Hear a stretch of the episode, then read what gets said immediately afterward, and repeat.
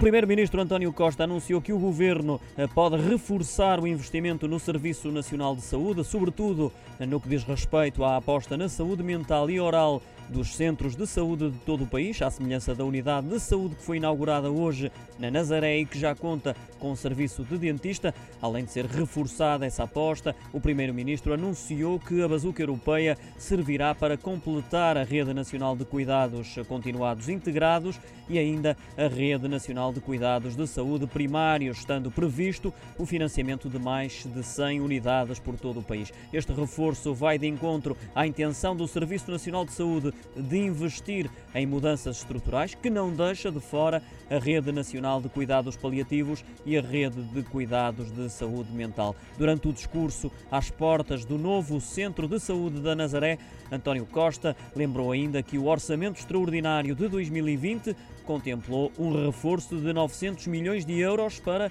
o Serviço Nacional de Saúde e mais 1 milhão e 200 mil euros estão previstos no Orçamento de Estado para este ano.